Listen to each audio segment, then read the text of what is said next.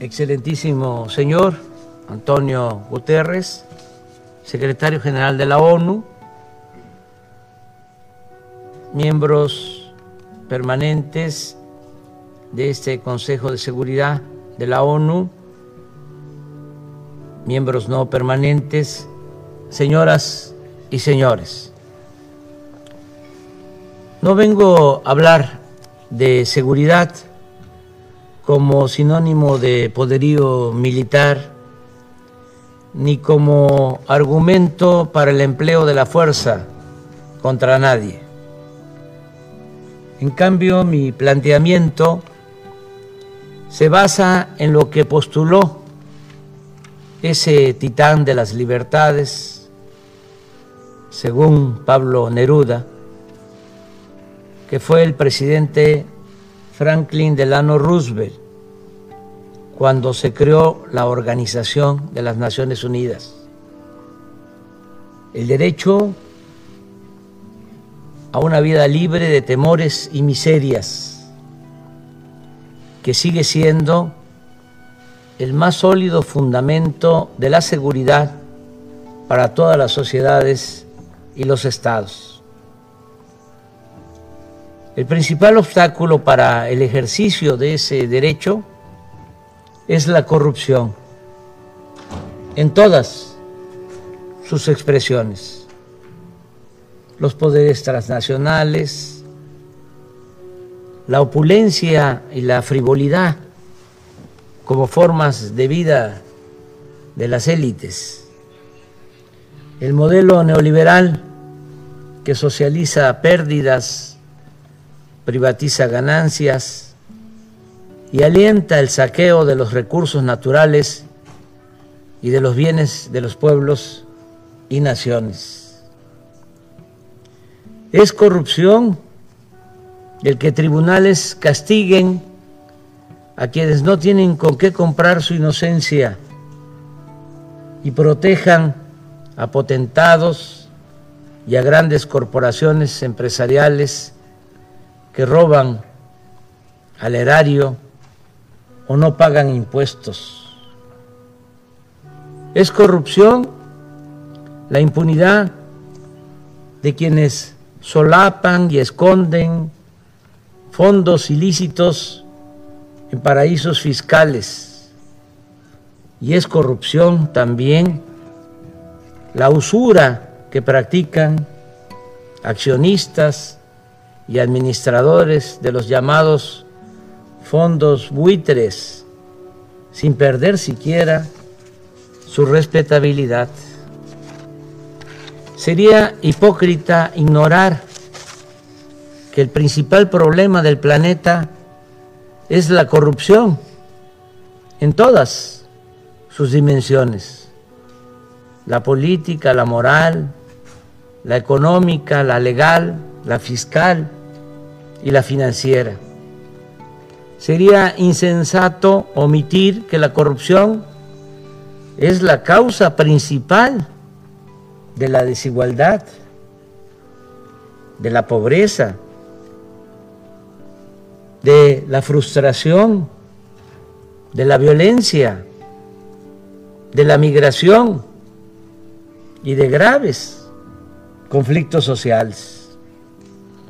Estamos en decadencia, porque nunca antes en la historia del mundo se había acumulado tanta riqueza en tan pocas manos mediante el influyentismo y a costa del sufrimiento de otras personas, privatizando lo que es de todos o lo que no debe tener dueño, adulterando las leyes para legalizar lo inmoral, desvirtuando valores sociales para hacer que lo abominable parezca negocio aceptable.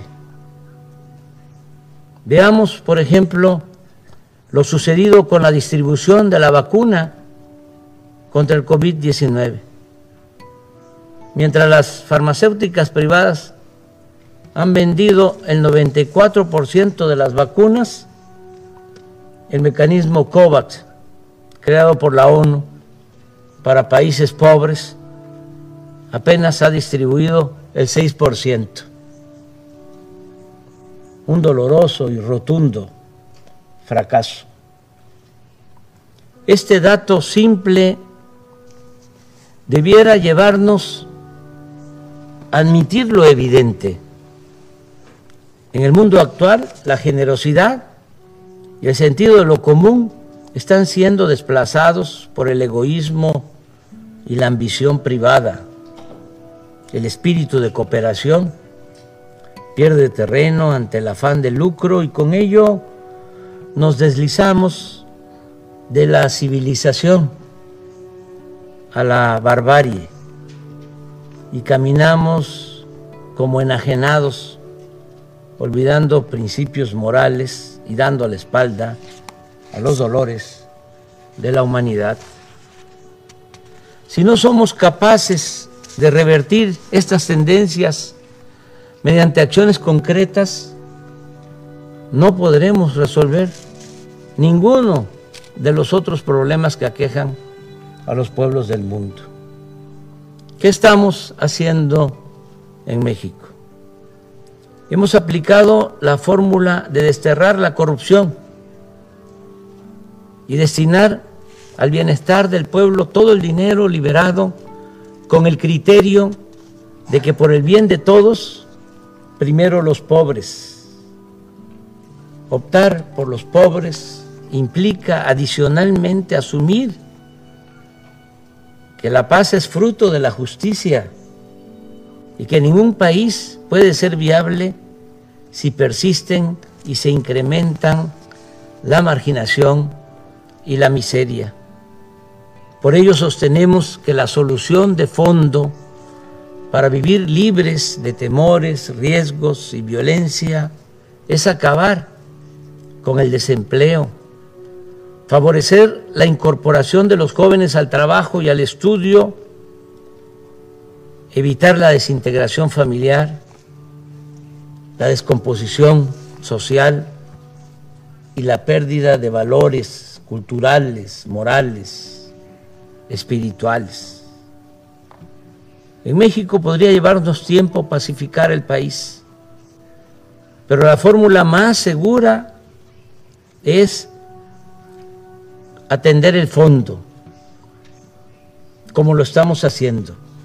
Por ejemplo, otorgar a los jóvenes opciones de estudio y trabajo para evitar que sean enganchados por la delincuencia la verdadera victoria sobre las bandas delictivas siempre consistirá en privarlas de su semillero y de su ejército de reserva.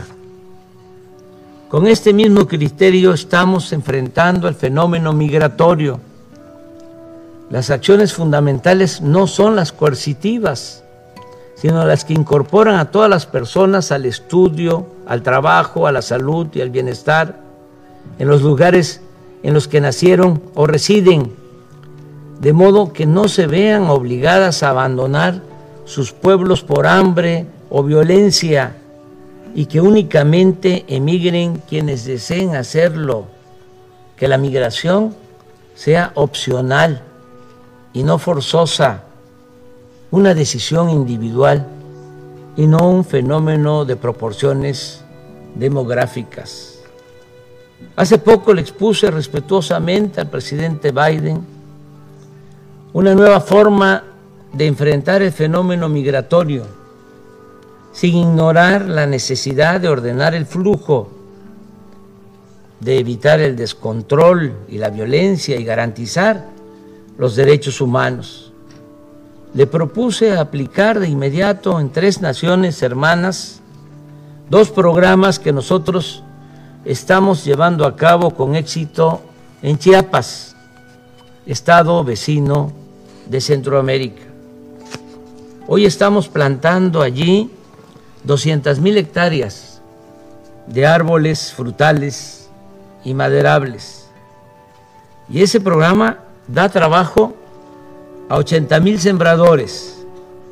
Asimismo, en esa entidad del sureste mexicano trabajan como aprendices 30 mil jóvenes que reciben un salario mínimo para capacitarse en talleres, empresas y otras actividades productivas y sociales.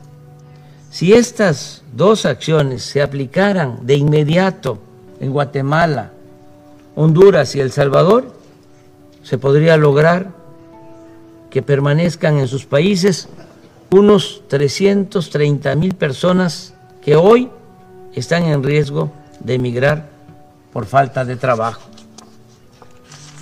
Pienso que estas propuestas deben ser aplicadas por la ONU a fin de ir al fondo de los problemas en los países pobres. Es necesario que el más relevante organismo de la comunidad internacional despierte de su letargo y salga de la rutina, del formalismo, que se reforme y que denuncie, combata la corrupción en el mundo, que luche contra la desigualdad y el malestar social que cunden en el planeta con más decisión, profundidad, con más protagonismo, con más liderazgo. Nunca en la historia de esta organización se ha hecho algo realmente sustancial en beneficio de los pobres. Pero nunca es tarde para hacer justicia. Hoy es tiempo de actuar contra la marginación, atendiendo las causas y no solo las consecuencias. A tono con esta idea, en los próximos días la representación de México propondrá a la Asamblea General de las Naciones Unidas un plan mundial de fraternidad y bienestar. El objetivo es garantizar el derecho a una vida digna a 750 millones de personas que sobreviven con menos de 2 dólares diarios. La propuesta de México para establecer el Estado Mundial de Fraternidad y Bienestar se puede financiar con un fondo procedente de al menos tres fuentes. El cobro de una contribución voluntaria